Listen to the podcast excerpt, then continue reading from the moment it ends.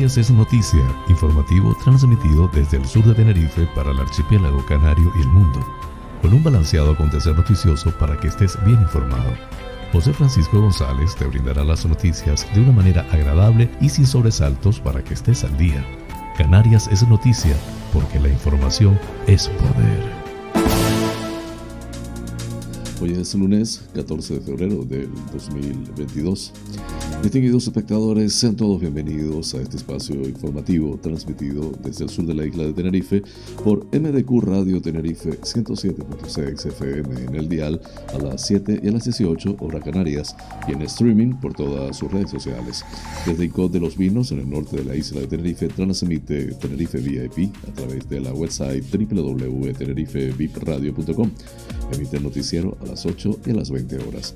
Canarias es noticia con las informaciones más importantes del archipiélago canario, nacionales de España e internacionales.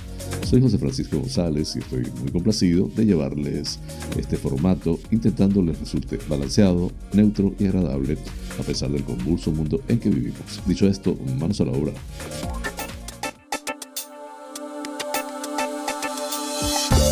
El pensamiento del día. Mientras más nos detenemos en nuestras desgracias, mayor es su poder para hacernos daño. Voltaire, al mal paso, darle prisa. Mis malos momentos pasan y cuando me enfoco en lo que viene, que sé que será mejor, más rápido pierden la fuerza.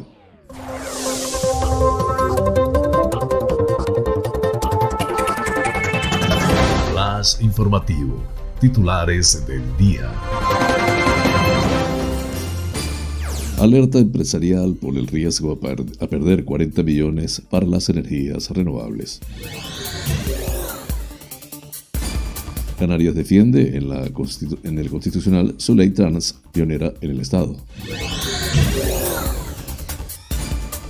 El presidente Torres da su total apoyo a Julio Pérez y pide respeto para la justicia.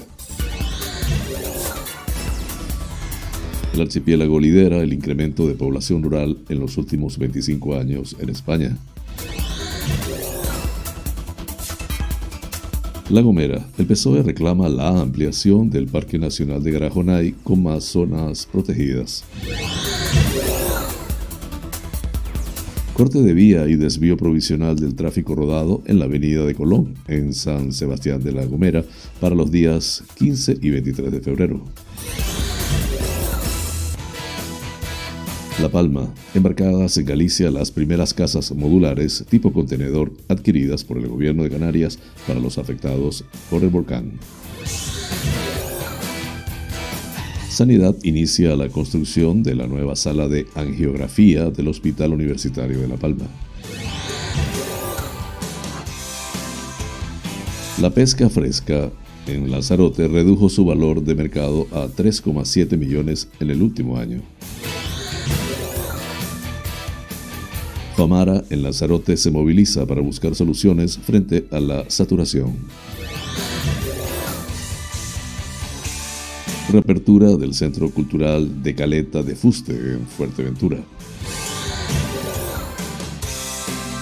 81 vuelos llegaron este sábado a Fuerteventura. Los ayuntamientos de Gran Canaria superan el notable en transparencia. Francis Candil, el futuro de 1.500 trabajadores de Merca Las Palmas está en manos de Augusto Hidalgo. La zona sur de Playa de Arinaga estrena escalones de acceso al mar.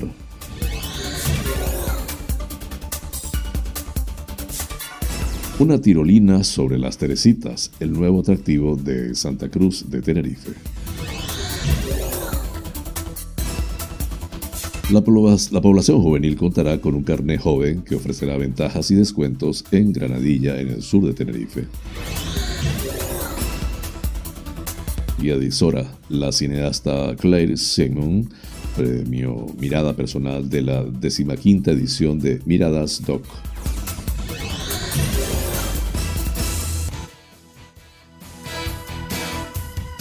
En nacionales, el PP gana las elecciones y depende de Vox.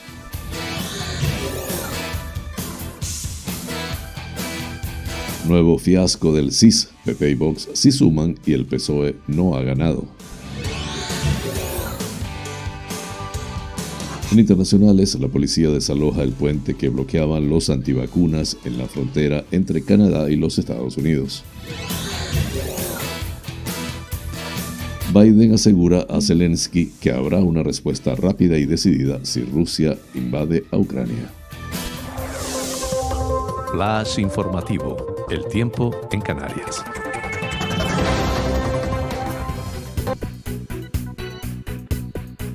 En el norte de las islas de mayor relieve, predominio de cielos nubosos con probabilidad de lluvias débiles y ocasionales. En Lanzarote y Fuerteventura, intervalos nubosos, sin descartar alguna lluvia débil y ocasional por la tarde. En el resto, poco nuboso, salvo algún intervalo nuboso ocasional temperaturas mínimas con pocos cambios y máximas en ligero descenso en las islas orientales y con pocos cambios en las occidentales. Viento del nordeste más intenso en vertiente sudeste y noreste. Las temperaturas entre los 12 y los 26 grados centígrados en las islas afortunadas. Flash informativo. Noticias Comunidad Autonómica. Los empresarios del sector de las energías renovables han lanzado la voz del arma ante los retrasos que acumulan las autorizaciones administrativas que tiene que resolver la Consejería de Transición Ecológica del Gobierno regional. La preocupación se centra sobre todo en proyectos que cuentan con financiación de fondos europeos que se pueden perder si no están finalizados sin marcha antes del 31 de diciembre de este año. Por lo pronto, el primer compromiso del departamento que dirige José Antonio Balbuena para que las organizaciones estuvieran antes de finalizar 2021 se ha incumplido y ya en febrero la situación se vuelve alarmante porque más demoras darían al traste con la planificación prevista tanto en proyectos de energía eólica como fotovoltaica. Están en juego más de 40 millones de euros de fondos comunitarios. Enrique Rodríguez, de Acero, presidente de la Asociación Canaria de Energías Renovables, ha salido al paso y reconoce que la opción que le queda a los promotores es presionar para que el gobierno se ponga las pilas y evitar un escenario catastrófico por la pérdida de fondos europeos destinados a Canarias a través de los programas EOLCAN 2 y SOLCAN 1. Muchos proyectos corren peligro, la buena voluntad no vale en estos casos. Estamos muy preocupados por cómo van las cosas, lamenta Rodríguez de Acero. Están en juego más de 47 proyectos entre eólicos y solares. En las últimas semanas, los consejos de gobierno han ido introduciendo en el orden del día los decretos para la ejecución de diversos parques eólicos y plantas fotovoltaicas, pero a cuentagotas, según el dirigente empresarial que reclama más celeridad en las autorizaciones porque los promotores necesitan certidumbre y la ejecución de las infraestructuras no es ni fácil ni rápida y requiere sus tiempos.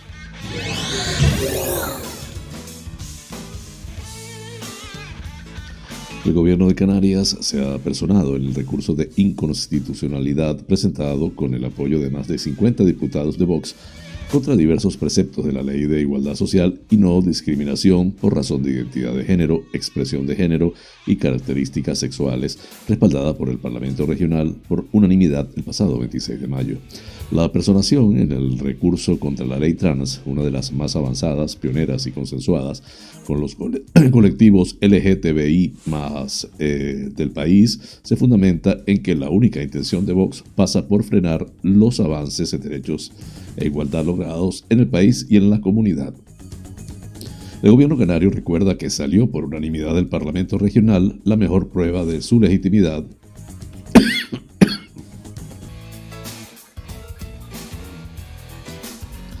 El gobierno de Canarias se ha personado en el recurso de inconstitucionalidad presentado con el apoyo de más de 50 diputados de Vox contra diversos preceptos de la Ley de Igualdad Social y no discriminación por razón de identidad de género, expresión de género y características sexuales, respaldada por el Parlamento Regional por unanimidad el pasado 26 de mayo.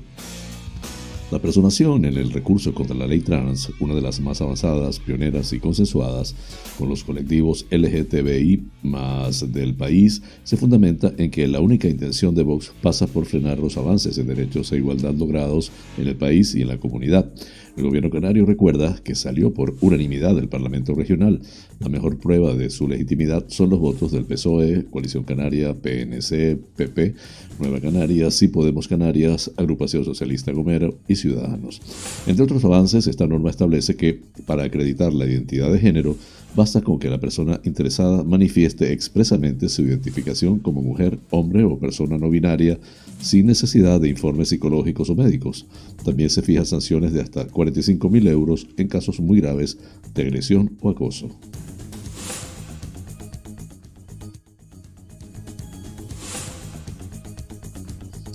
El presidente de Canarias, Ángel Víctor Torres, manifestó ayer, eh, viernes, su total apoyo al portavoz y consejero de justicia del gobierno regional, Julio Pérez, después de que la jueza del juzgado de instrucción número 5 de Santa Cruz de Tenerife haya abierto una investigación por los indicios de corrupción, prevaricación y malversación de fondos públicos en la compra de dos terrenos de la ciudad deportiva del Club Deportivo Tenerife por parte del Cabildo Tinerfeño en 2012.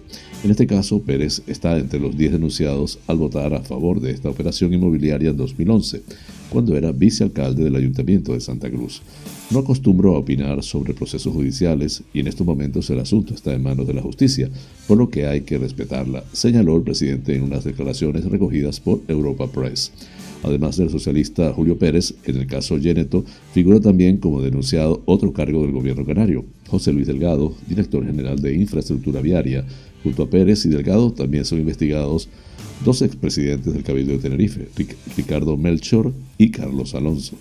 La jueza Luis Casañas apunta en el auto por el que abre las diligencias el posible carácter delictivo de una operación que se remonta a hace 10 años cuando los consejeros del parque, del parque Científico y Tecnológico, empresa pública dependiente del Cabildo, aprobaron en cuatro consejos la adquisición con dinero público 18,9 billones de los dos solares de la ciudad deportiva de Yeneto en la laguna de 30.700 metros cuadrados con el pretexto de construir allí un centro tecnológico.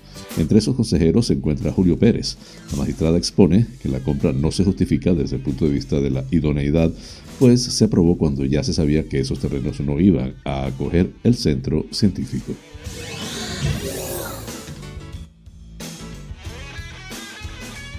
Las Islas Canarias son la comunidad autónoma que más población rural ha ganado durante los últimos 25 años de toda España, en concreto un 55,5 más según se desprende de un informe del Centro de Políticas Económicas de ESADE. Por el contrario, los municipios rurales pertenecientes a las comunidades autónomas de Asturias, Castilla y León, Galicia, Extremadura y Castilla-La Mancha son los que han perdido población de forma muy intensa en los últimos 25 años, mientras que la población entre municipios pequeños y rurales creció un 9,6 de media en toda España entre 1996 y 2000. Las poblaciones rurales de Asturias han decrecido un 26,9%, las de Castilla y León 19,7%, las de Galicia un 16,9%, Extremadura 9,6% y las de Castilla-La Mancha un 2%.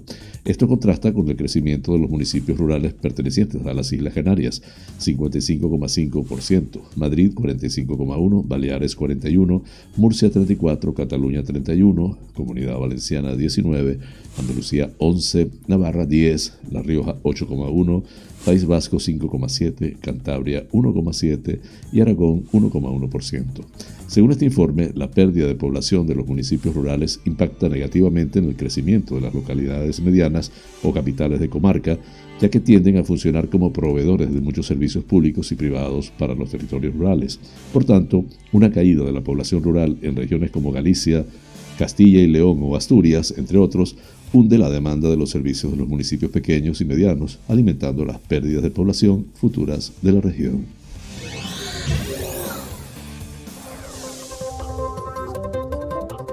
Flash informativo, La Gomera. La diputada del Grupo Parlamentario Socialista por La Gomera, Ventura Rodríguez, ha solicitado este viernes en la Comisión de Transición Ecológica, Lucha contra el Cambio Climático y la Plan Territorial la ampliación del territorio protegido del Parque Nacional de Garajonay, así como la inclusión de nuevas formas de gestión en la revisión del Plan Rector de Uso y Gestión. Rodríguez intervino en una comparecencia solicitada por el grupo parlamentario socialista del director del Parque Nacional Garajonay, Ángel Fernández, sobre los valores excepcionales del espacio, los logros alcanzados, sus problemas y amenazas, los retos del futuro y las necesidades materiales y de personal. En ese sentido, la diputada socialista destacó el trabajo realizado por Fernández y el personal responsable, como las mejoras en las zonas de influencia del parque, en los caseríos, en las zonas periféricas y sobre todo la gestión vinculada al turismo sostenible a través de la Carta Europea de Turismo Sostenible que se coordina desde el Parque Nacional.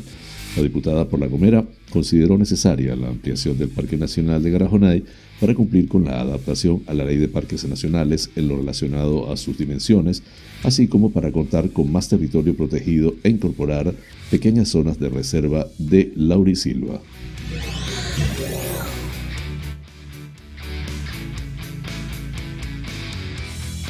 El Ayuntamiento de San Sebastián de la Gomera anuncia sobre el corte de vía y desvío provisional del tráfico rodado en la intersección de la calle Ruiz Padrón con la avenida de Colón para los días 15 y 23 de febrero, con motivo de la ejecución del remate de los pavimentos de la obra para culminar el proyecto de urbanización de la calle Ruiz de Padrón en el tramo comprendido entre la avenida de Colón y la calle El Tanquito. En tal sentido, con el fin de minimizar las molestias a los vecinos y vecinas y velar por la seguridad de los mismos, así como por la de los viandantes de la zona y los operarios que llevan a cabo las labores, se implementará este desvío provisional y el uso restringido a vecinos y usuarios del Cabildo. Flash informativo, La Palma. La Consejería de Obras Públicas, Transportes y Vivienda que dirige Sebastián Frankis informa que durante el día de ayer se está procediendo al embarque de las primeras casas modulares tipo contenedor que, que llegarán a La Palma en los próximos días para paliar la emergencia habitacional de las personas afectadas por la erupción del volcán en Cumbre Vieja. Este primer lote forma parte de las 85 viviendas prefabricadas adquiridas por el Instituto Canario de la Vivienda para ser instaladas en los llanos de Aridane, se informa en nota de prensa. Estas casas tipo contenedor se han adquirido siguiendo las indicaciones del Ayuntamiento de los Llanos de Aridane y se componen de dos contenedores por vivienda que se unen formando un módulo de 60 metros cuadrados con tres dormitorios, dos baños amueblados y una cocina-salón equipados. La inversión realizada por la Consejería de Obras Públicas, Transportes y Vivienda para adquirir estas 85 viviendas modulares es de 5,3 millones de euros. Las nuevas casas se están embarcando en el puerto de Villa García de Arousa, en Galicia, desde donde partirán hasta hasta Canarias, tras una pequeña escala en el puerto de Santa Cruz de Tenerife. Las cinco viviendas zarparán rumbo a la isla de La Palma, estando estimado que lleguen las casas a La Palma aproximadamente el 22 o 23 de febrero. Ya en tierra, el equipo de montaje procederá a desembarcar el lote y trasladarlo a una parcela acondicionada para las casas y ubicada en los municipios de los Llanos de Aridane.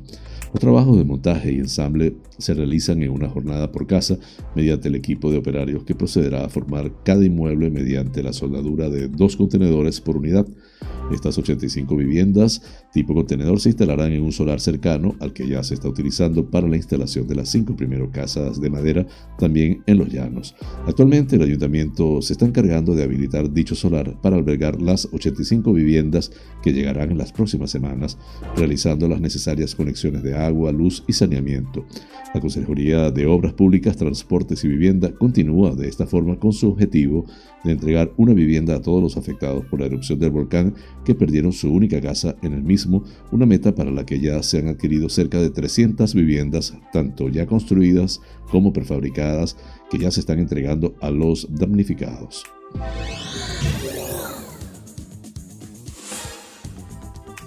El área de salud de La Palma, adscrita a la Consejería de Sanidad del Gobierno de Canarias, ha comenzado la construcción de la nueva sala de angiografía mixta del Hospital Universitario de La Palma. Estas obras tienen un plazo de ejecución de nueve meses y cuentan con un presupuesto total de 813.367 euros, cofinanciados al 85% por el Fondo Europeo de Desarrollo Regional FEDER Canarias 2014-2020, se informó en una nota de prensa. Esta obra de suministro, instalación y puesta en servicio de una sala de angiografía mixta tipo arco en C con suspensión de techo para el Hospital Universitario de La Palma fue dedicada a la UT conformada por las empresas Bernegal Infraestructuras SL, Indutec Instalaciones SA y Marco Infraestructuras y Medio Ambiente SA. Con este nuevo equipamiento se incrementa la cartera de servicios del Hospital Universitario de La Palma, ya que se dota al servicio de endoscopia del centro hospitalario de dos salas de intervención ampliadas, una nueva sala de reanimación que incorpora un aseo adaptado y una nueva consulta polivalente. Flash informativo, Lanzarote.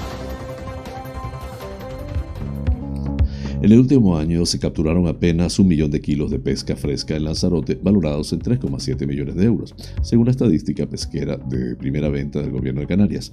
Se trata del menor volumen de pesca fresca registrado desde el año 2007, cuando se contabilizaron apenas 536.600 kilos. Además, el valor del pescado fresco vendido en Lanzarote representa el importe más bajo desde el año 2015, cuando los 1,9 millones de kilos se vendieron por 2,8 millones de euros. A diferencia de años anteriores, ni en 2019 ni en 2020 se han contabilizado datos de acuicultura que llegó a producir en el año 2016 unos 4 millones de kilos de pescado, valorados en casi 14,2 millones de euros. Por grupos biológicos, el más relevante es el pelágicos, 770.598 kilos y 1,9 millones de euros, seguido de demersales, 275.269 kilos y 1,7 millones de euros. Los crustáceos representan 2.829 kilos y 95.140 euros, mientras que los moluscos llegan a 7.900 242 kilos y 42.700 euros, según la estadística difundida por el Centro de Datos de Lanzarote.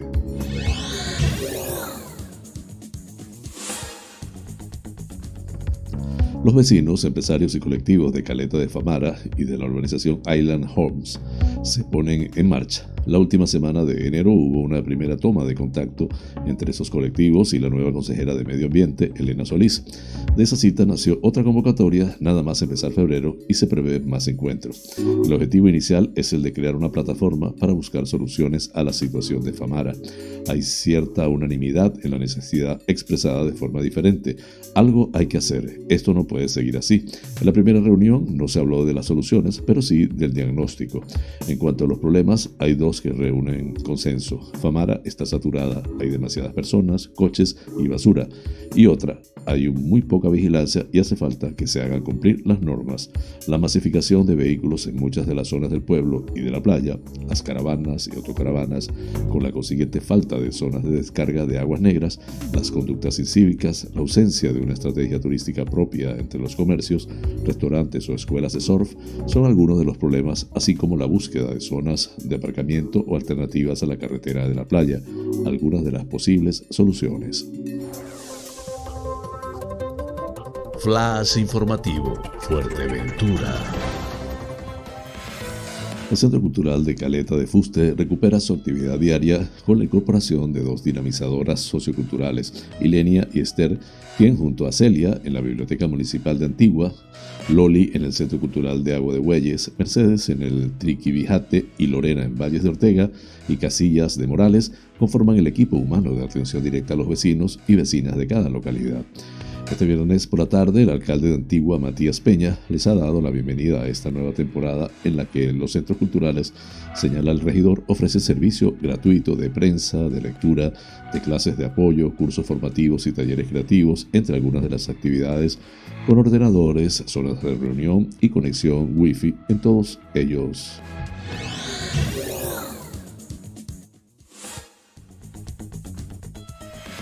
La situación de la conectividad aérea en la isla de Fuerteventura mejora considerablemente este mes de febrero en relación a la complicada situación que la variante Omicron puso a las compañías aéreas durante el pasado enero por las, restricciones.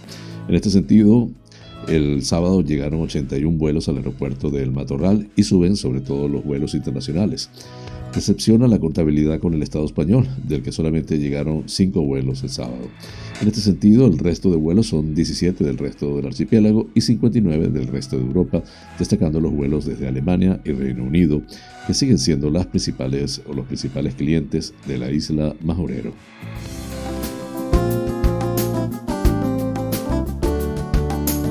Vida sana. Hoy les hablaré de los triglicéridos y los cinco alimentos que nos ayudan a mantenerlos a raya. Los triglicéridos son un tipo de grasa presente en la sangre. El exceso de esta resulta peligroso para el corazón debido a que aumenta el riesgo de enfermedad de las arterias coronarias o arteriosclerosis, especialmente en las mujeres. Los niveles de triglicéridos normales están por debajo de 150 miligramos por decilitro. Si te encuentras por encima, es necesario cambiar de hábitos y establecer un estilo de vida saludable.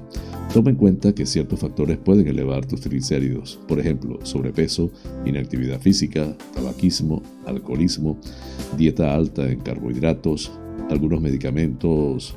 Seguir una dieta saludable es fundamental para bajar el colesterol y otras grasas en la sangre. Te contamos sobre algunas opciones naturales para mantener los triglicéridos, triglicéridos nivelados. Aceite saludable. Elige grasas poliinsaturadas o monoinsaturadas. Deja de lado la margarina, mantequilla o grasa animal y opta por el aceite de cártamo, maíz, girasol, soja, oliva, entre otros. Frutas. Los alimentos que provienen de las plantas no contienen colesterol ni aumentan los triglicéridos, de acuerdo con el Instituto Nacional del Corazón, los pulmones y la sangre. Consume frutas. Verduras. ¿Sabías que los tomates, el pimiento y la lechuga son los vegetales con menos colesterol? Además, gracias a su fibra dietética, ayudan a reducir las grasas en la sangre. Pescado. Este alimento baja el colesterol y los triglicéridos al ser rico en ácidos grasos omega 3. Consúmelo al menos dos veces por semana. Puedes elegir atún, salmón, trucha, arcoíris, arenque, sardina o caballa, según la Asociación Americana del Corazón. En el número 5, frijoles. Es una gran fuente de fibra soluble y cero colesterol. Procura dejar de lado los enlatados. Recuerda que contienen altas cantidades de sodio. Prepáralos en casa y aprovecha sus beneficios. Este programa es presentado por fina cortesía de los siguientes sponsors. Bar Restaurante Loco, un oasis en el centro de San Isidro. Cocina tradicional y fusión especialidad en arroces y paellas, carnes a la brasa, pescados frescos, pastas y pizzas, ricos postres caseros y unas ensaladas de antología. Disponemos de una terraza interior chill out de 120 metros para que disfrutes de nuestra vibrante coctelería en un confortable ambiente muy acogedor. Atendemos celebraciones familiares, bautizos, bodas, comuniones, cumples, divorcios, en fin, bar-restaurante. Loco un oasis en San Isidro, calle Saltadero, número 7, San Isidro. Teléfono 922 36 7986.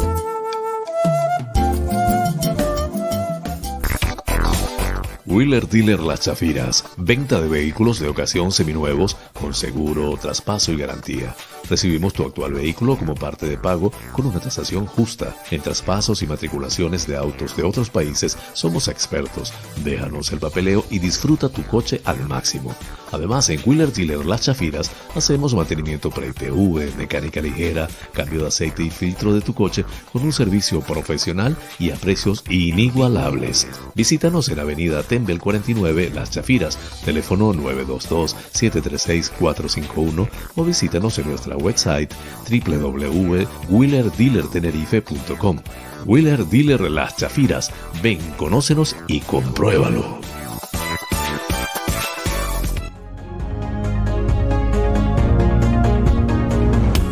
Somos Buena Vida celebramos nuestro segundo aniversario con la plataforma de cursos y talleres holísticos más grande de habla hispana. Actualmente en más de 50 países hemos formado a unos 19.000 estudiantes. Nuestra misión es ayudarte a trascender, a que encuentres tu mejor versión, a que busques tu lugar en el mundo y dejes huella por donde quiera que camines. Para que esta misión se cumpla, toda la plataforma se encuentra a tu alcance por una sola cuota mensual. Más de 100 opciones de estudio a tu disposición Configuraciones familiares, biodecodificación, programación neurolingüística, coaching, training de vida, inteligencia emocional, hipnosis ericksoniana, trance generativo, meditación, geometría sagrada, flores de Bach, aromaterapia, tarot y mucho más. Contáctanos por la website somosbuenavida.com.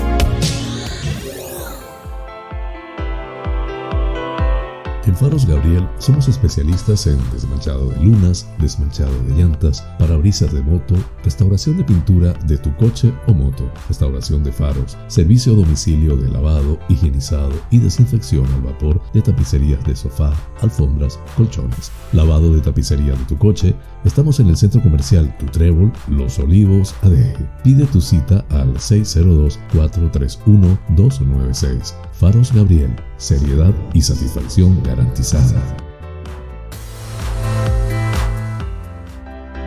Tal día como hoy, es Femérides. El 14 de febrero se celebra San Valentín, el día de la amistad y de los enamorados, en el que muchas parejas tienen por costumbre hacerse regalos y celebrar su amor. ¿Cuál es el origen de esta fiesta? La leyenda más conocida nos habla de Valentín de Roma, que habría sido un sacerdote que casaba en secreto a los soldados con sus parejas antes de partir a la guerra y que fue mandado a decapitar por Claudio II, que gobernó el Imperio Romano entre los años 268 y 270. Dicen también que durante los días que Valentín pasó en la cárcel esperando a ser ejecutado, conoció a la hija ciega del juez de prisión y le devolvió la vista. Sin embargo, todo lo que rodea la vida de Valentín de Roma tiene un carácter legendario y no se sabe bien cuáles de estos hechos fueron ciertos y cuáles no. En los tiempos del Papa Gervasio I, que dirigió la Iglesia Católica desde el año 492 al 496, se realizó un intento de eliminar varias festividades paganas, una de ellas, la fiesta de la fertilidad, en la que se desarrollaban diversos rituales, fue prohibida por el Papa y en su lugar se proclamó el 14 de febrero como día de San Valentín. En el siglo XIX, sin embargo, la fiesta se eliminó del calendario oficial de la Iglesia en un intento de borrar santos con un origen dudoso y posiblemente legendario. Flash informativo, provincia Las Palmas de Gran Canaria.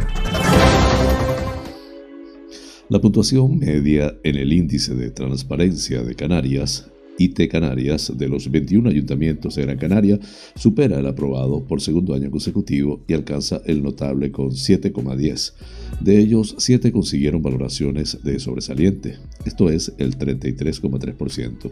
Las Palmas de Gran Canaria, Vega de San Mateo, Valle Seco, Santa Brígida, Mogán, Santa Lucía de Tirajana y Arucas. Cinco corporaciones locales todavía no han superado la puntuación de 5 en ninguna de las evaluaciones realizadas por el comisionado de transparencia, es decir, el 23%.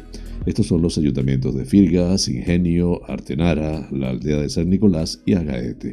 El Canarias mide el mayor o menor grado de cumplimiento de las obligaciones informativas contempladas en la Ley de Transparencia de Canarias por las 347 entidades públicas del, archipiélago con 706 privadas, subvencionadas con más de 60.000 euros anuales y por 66 colegios profesionales y cámaras de comercio, y se define mediante la autoevaluación de esas entidades con la colaboración de más de 1.463 personas, funcionarios o trabajadores autorizadas a cargar información a través de la sede electrónica del comisionado, donde se insertaron más de 2,2 millones de datos el año pasado.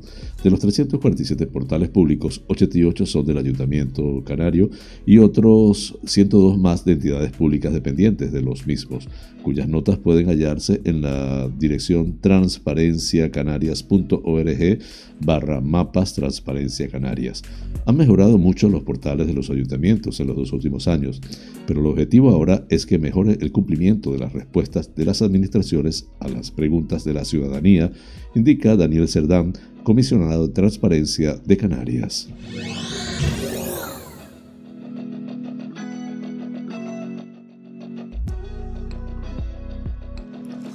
El portavoz de Coalición Canaria en el Ayuntamiento de Las Palmas de Gran Canaria advierte al alcalde Augusto Hidalgo de que el futuro de 1.500 trabajadores de Merca Las Palmas está en sus manos. En ese sentido, señala que los negocios de esta unidad alimentaria de distribución de productos agroalimentarios ha visto mermadas sus ventas de manera drástica en estos años de pandemia. Sin embargo, critica que el alcalde, presidente del Consejo de Administración de Merca Las Palmas, así como el área de desarrollo local en manos del concejal Pedro Quevedo, no han tenido el más mínimo gesto para ayudar a reflotar los negocios de este sector que se han visto claramente impactados por la crisis económica y social provocada por la COVID-19. Candil recordó que desde Coalición Canaria se han presentado iniciativas y solicitado ayudas para estos empresarios y trabajadores que no se han tenido en cuenta. El ayuntamiento, que es uno de los propietarios de Merca Las Palmas, podría haber rebajado las tasas de los negocios pero el alcalde no les ha echado ni les echa una mano a pesar de seguir atravesando una crisis muy relevante. Muchos se han visto obligados a bajar la persiana, afirmó. Con todo, el portavoz nacionalista lamentó que las comunicaciones entre el consistorio y Merca Las Palmas estén rotas, porque ni el alcalde ni Pedro Quevedo escuchan a los trabajadores ni atienden las demandas del mercado mayorista más grande de frutas, verduras, pescados, hortalizas y carnes de Canarias.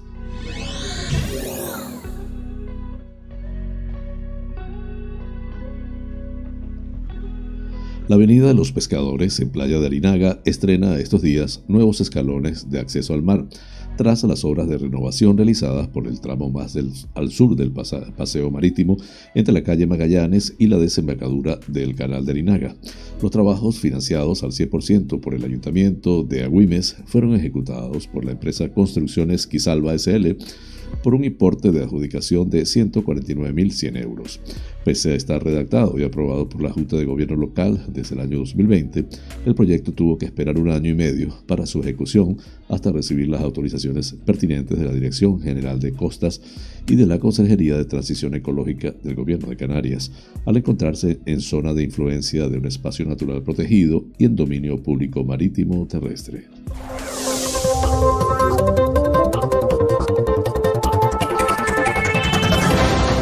Informativo, provincia Santa Cruz de Tenerife. Una de las mejores vistas de Santa Cruz y también una de las más emblemáticas es la que se ofrece desde el Mirador de las Teresitas. Desde allí se puede disfrutar de la amplitud de la playa Chicharrera por excelencia y del pueblo de San Andrés. Una segunda vista también icónica, aunque más urbana, es la que se obtiene desde el Parque de las Mesas, desde donde Santa Cruz se despliega a los pies de quienes lo miran desde las alturas. Estos dos puntos de la capital son los que una empresa de ocio ha escogido para la instalación de lo que serían los primeros sistemas de tirolinas o tirolesas del municipio. Para ello ya se han dirigido a la Gerencia Municipal de Urbanismo, a las que han presentado los proyectos correspondientes, solicitando que el ayuntamiento se pronuncie sobre la viabilidad urbanística para la instalación de estas tirolinas. Según se describe en los proyectos, los usuarios podrían descender a velocidades de entre 79 y 100 km por hora por un cable que mide 950 metros en el caso de las mesas y 905 metros en el de las Teresitas, en algo más de un minuto. Desde la Gerencia de Urbanismo ya se ha emitido el informe de viabilidad, un documento al que ha tenido acceso diario de avisos y en el que se detalla que se ha estudiado la instalación de una tirolina en la playa de las Teresitas con la estación de inicio en el Mirador y estación de llegada junto a la carretera TF 121 de Igueste de San Andrés sobre el aparcamiento. La segunda tirolina sería la del Parque de las Mesas con la estación de salida a 520 metros de la vía del propio parque, una estación intermedia situada junto a la carretera de Cueva Roja, donde se encuentra la entrada al sendero de las lecheras y la estación de llegada cerca del campo de fútbol junto al estacionamiento existente.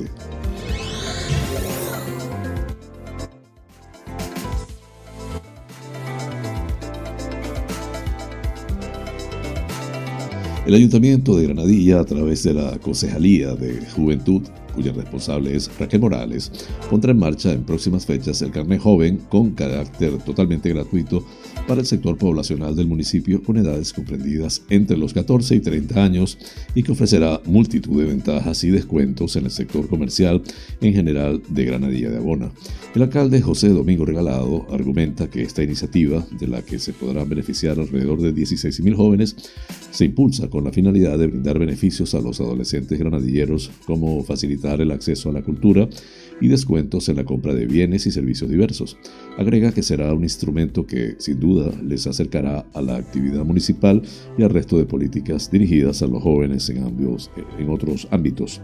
Por su parte, Raquel Morales explica que esta nueva herramienta se activará a través de una aplicación móvil que podrá descargarse de forma fácil y rápida a cero coste y que posibilitará que el usuario reciba notificaciones y avisos de la propia agenda de actividades del ayuntamiento y de información de interés para este sector de la población. Añade que además servirá para el control de acceso de los usuarios a los tagorores juveniles del municipio. El carnet joven digital tendrá su propio espacio web que ya está ultimándose y promoverá el arraigo y la identidad de los adolescentes al municipio, además de reforzar su vínculo con el comercio de proximidad.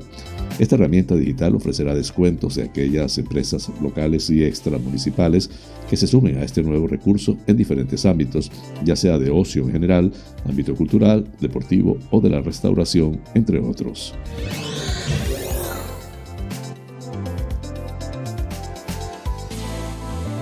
La cineasta francesa Claire Simon recibirá este año en Guía de Isora el premio Mirada Personal, el galardón que el festival Miradas Doc otorga a autores y autoras que considera de referencia en el cine documental.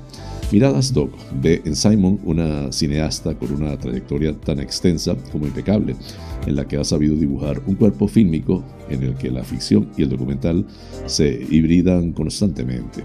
Además, a medida que se ha ido consolidando su posición dentro de la industria del cine, ha sabido utilizar su estatus para mantener una decidida proactividad en la causa feminista y también un firme compromiso con los derechos de las personas más necesitadas, afirma Miguel Ángel Quintero, programador del festival. El sábado 5 de marzo se proyectarán tres de sus películas, Gail du Nord, Mimi y Le Cours, toda una oportunidad de mirar el mundo con los ojos de Claire Simon, que además mantendrá un encuentro con el público ese día a las 19 horas. Miradas Doc tendrá lugar entre el 4 y el 12 de marzo del 2022 en Guía de Isora.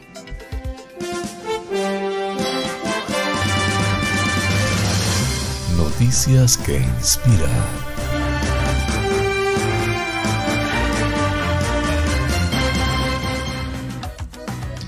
Joe Tuyana, un hombre de Utah de 42 años en Estados Unidos, se vio en la situación mientras llevaba a sus tres hijas a uno de sus partidos de baloncesto el sábado 29 de enero. Alrededor de las 3 de la tarde estaban cruzando el paso elevado de la I-15 entre la 350 Norte y la 760 Norte cuando Joe, un gerente de cuentas de ventas del EI, vio a un joven de unos 20 años con una capucha negra. Él estaba llorando y estaba muy nervioso, de pie al otro lado de la valla de protección, de frente a la interestatal, dijo Joe a The Epoch Times. Miraba hacia abajo, a los autos en movimiento de abajo, mientras se sostenía con su mano derecha. Inmediatamente Joe supo que el hombre era un suicida y dio la vuelta a su auto para estacionar detrás del auto de la joven en el puente. Le dijo a su hija mayor que llamara a la policía y le pidió a sus hijas que se quedaran quietas. Salí del auto e inmediatamente pensé, si metes la pata no solo va a morir este joven, sino que tus hijas lo van a ver, dijo. Casi me desmayo por el miedo y la ansiedad. Joe rezó una pequeña oración pidiendo a Dios que le ayudara a hacer lo correcto. A partir de ese momento me sentí inspirado para hacer lo que pensé que haría. Jesús, caminar lentamente hacia este joven con los brazos abiertos hacia él, dijo Joe. Cuando estuvo lo suficientemente cerca, le dije, te quiero, te quiero hermano.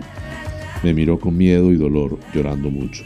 Con los brazos abiertos hacia él le repetí, te quiero, te quiero hermano.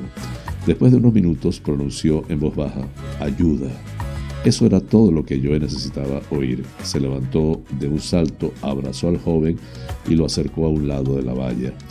Tomé al joven en mis brazos como si fuera mi propio hijo y lloré con él, dijo Joe. No se dijeron palabras ni se hicieron preguntas, solo tiempo para que se abrazara y se sentara con alguien que lo, que lo quería en paz. Estaba sufriendo y sentí que solo necesitaba que alguien lo quisiera. Minutos después llegó la policía y el equipo de emergencias. Cuando el joven se calmó lo suficiente, lo trasladaron a un estacionamiento al final de la calle, ya que se había formado una multitud con autos detenidos en el paso elevado. La policía sabía que yo había sido el primero en ayudarle y que se sentía cómodo conmigo, así que me preguntaron si podía quedarme con él un rato más y acepté, dijo el padre. Joe no sabe que llevo al qué llevó al joven a intentar suicidarse ni qué ocurrió después, pero espera poder reunirse con él. También anima a cualquier persona que tenga pensamientos suicidas a llamar a la Línea Nacional de Prevención del Suicidio si necesita ayuda y saber que hay comunidades de personas que se preocupan. Esta fue una experiencia increíble, horrible y hermosa para mi vida, dijo. Ahora veo a la gente con más amor y con los brazos abiertos. Mi corazón necesitaba una mejora y este joven me la dio. Te quiero, hermano, con los brazos abiertos y sin preguntas. La fuente de Apple Times en español. Flash informativo. Noticias nacionales. Lo apuntaban los sondeos y se ha materializado. Con la totalidad de los votos escrutados, el PP gana las elecciones en Castilla y León con 31 procuradores. Sin embargo, queda lejos de los 41 necesarios para alcanzar la mayoría absoluta.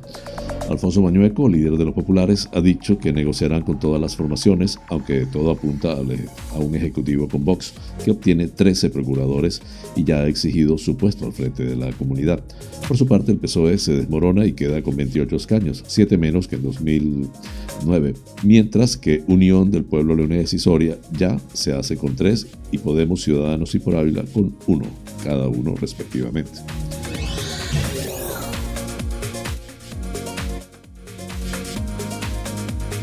Una vez más, el diagnóstico del Centro de Investigaciones Sociológicas CIS, organismo gubernamental dirigido por José Luis Tesano, ha estado lejos de lo sucedido finalmente en la jornada electoral.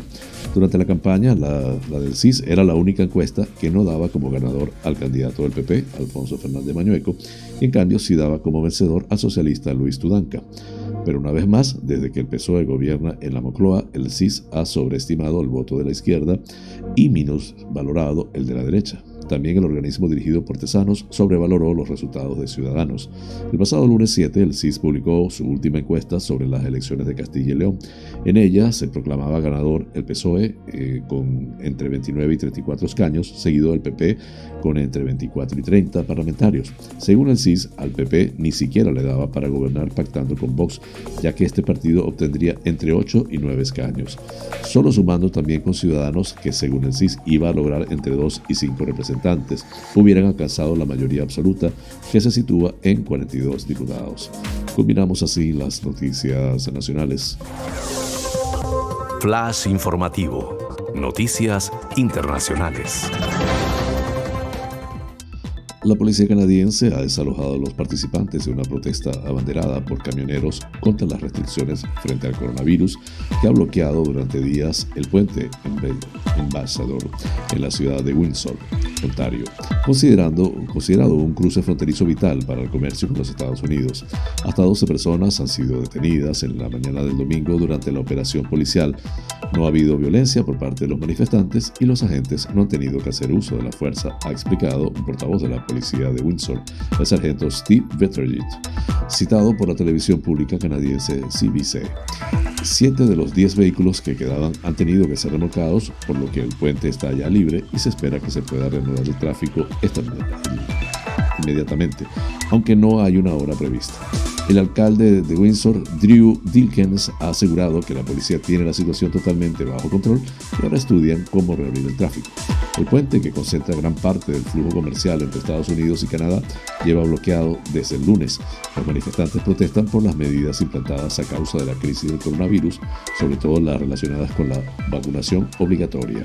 El primer ministro de Ontario, Doug Ford, había declarado el día viernes el estado de emergencia por dichas protestas y ahora el gobierno federal se plantea asumir competencias de emergencia ante estas protestas, ha explicado el ministro de Emergencias Bill Blair.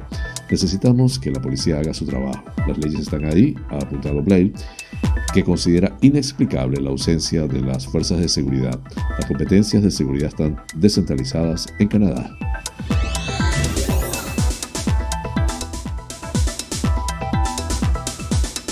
El presidente Biden ha reafirmado el compromiso de los Estados Unidos con Ucrania, ha informado la Casa Blanca. Ambos dirigentes han expresado su acuerdo sobre la importancia de seguir intentando la vía diplomática. Ucrania ha citado a Rusia ante la OSCE para pedir explicaciones sobre la presencia de tropas rusas en la frontera. Presidente estadounidense Joe Biden ha mantenido el domingo una conversación con el presidente ucraniano Volodymyr Zelensky, al que ha trasladado su apoyo y ha asegurado que habría una respuesta rápida y decidida en caso de agresión rusa. El presidente Biden ha reafirmado el compromiso de los Estados Unidos con la soberanía e integridad territorial ucraniana, ha informado la Casa Blanca en un comunicado. Biden dejó claro que Estados Unidos responderá rápida y decididamente junto con sus aliados y socios si hay una agresión rusa más contra Ucrania, ha añadido. Ambos dirigentes han expresado su acuerdo sobre la importancia de seguir intentando la vía diplomática y de la disuasión en respuesta, disuasión en respuesta a la acumulación militar de Rusia en las fronteras de Ucrania. Con este tema terminamos las noticias internacionales.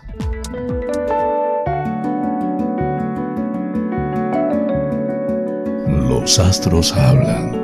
Un viaje por el maravilloso mundo de los signos del zodíaco.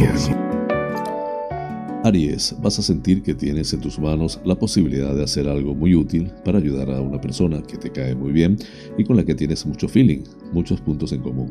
Te alegrarás de hacerlo y lo cierto es que afianzarás la amistad. Tauro, no descartes que algo cambie pronto en, lo profesional. Quizás se acabe un contrato o un periodo de prueba, pero vas a dejar buen sabor de boca a tu alrededor y eso te aporta satisfacción y posibilidades de futuro. Te sentirás bien con todo eso. Géminis, por fin respiras con la tranquilidad de haber dejado cerrado o terminado algo, una prueba o un ciclo muy intenso en el que has estado con una exigencia sobre ti muy intensa. Ahora es tiempo de descansar y de empezar a disfrutar de algo que te apetece mucho. Cáncer, lo cierto es que hoy se te hará larga la jornada y no puedes negar que te atenaza una cierta pereza y que se te hace cuesta arriba ponerte con esos asuntos legales o de trabajo que crecen encima de la mesa. Pero has de evitar dejarlos para mañana. Leo, no te dejes llevar por una dinámica de retroalimentación negativa si hablas con compañeros de trabajo. Puede que a alguien se le haya ido de las manos la organización, pero debes mantener la calma. Busca tu propio centro de gravedad y equilibrio. Virgo, no dejes que nadie imponga una mirada negativa sobre lo que estás gestionando tú en un tema profesional. Pon sobre la mesa tus mejores virtudes para demostrar que lo sabes hacer y así taparás cualquier comentario. Libra, no será el día más fácil para ti, ya que recibes alguna noticia que te deja algo triste o que supone un retroceso en cualquier sentido. Por la noche vas a intentar que alguien te aporte alguna clase de consuelo. Una conversación será reconfortante. Escorpio, si quieres que las cosas salgan como deseas, deberás mostrarte insistente, incluso con algo de exceso en este sentido, para solucionar algo relativo a la casa, alquileres o reformas que tengas entre manos. Impón tu criterio. Sagitario, si comienzas algo nuevo como vivir en una ciudad diferente o en un hogar diferente, date tiempo para adaptarte y no quieras conseguir todo con rapidez. Todo lleva su tiempo y eso lo sabes, así que no te desesperes ni te vengas abajo. Capricornio, las cuestiones económicas no van a funcionar demasiado bien hoy porque sufrirás un revés en tus intereses. Se retrasa un trato o la firma de un contrato porque alguien no está de acuerdo en todos los términos. Deberás volver a discutirlos. Acuario, comienzas muy bien la semana con mucha energía y ganas de hacer planes, y lo cierto es que muchos de ellos van a tener una gran acogida por parte de los amigos o la familia. Buen humor en general y aún mejor si tienes niños cerca. Piscis, Casi siempre, cuando te empeñas en algo, lo consigues y ahora te miras con satisfacción al espejo, consciente de lo que has mejorado y lo que te benefician los cambios logrados. Ese paso es fundamental para ti y también para los tuyos.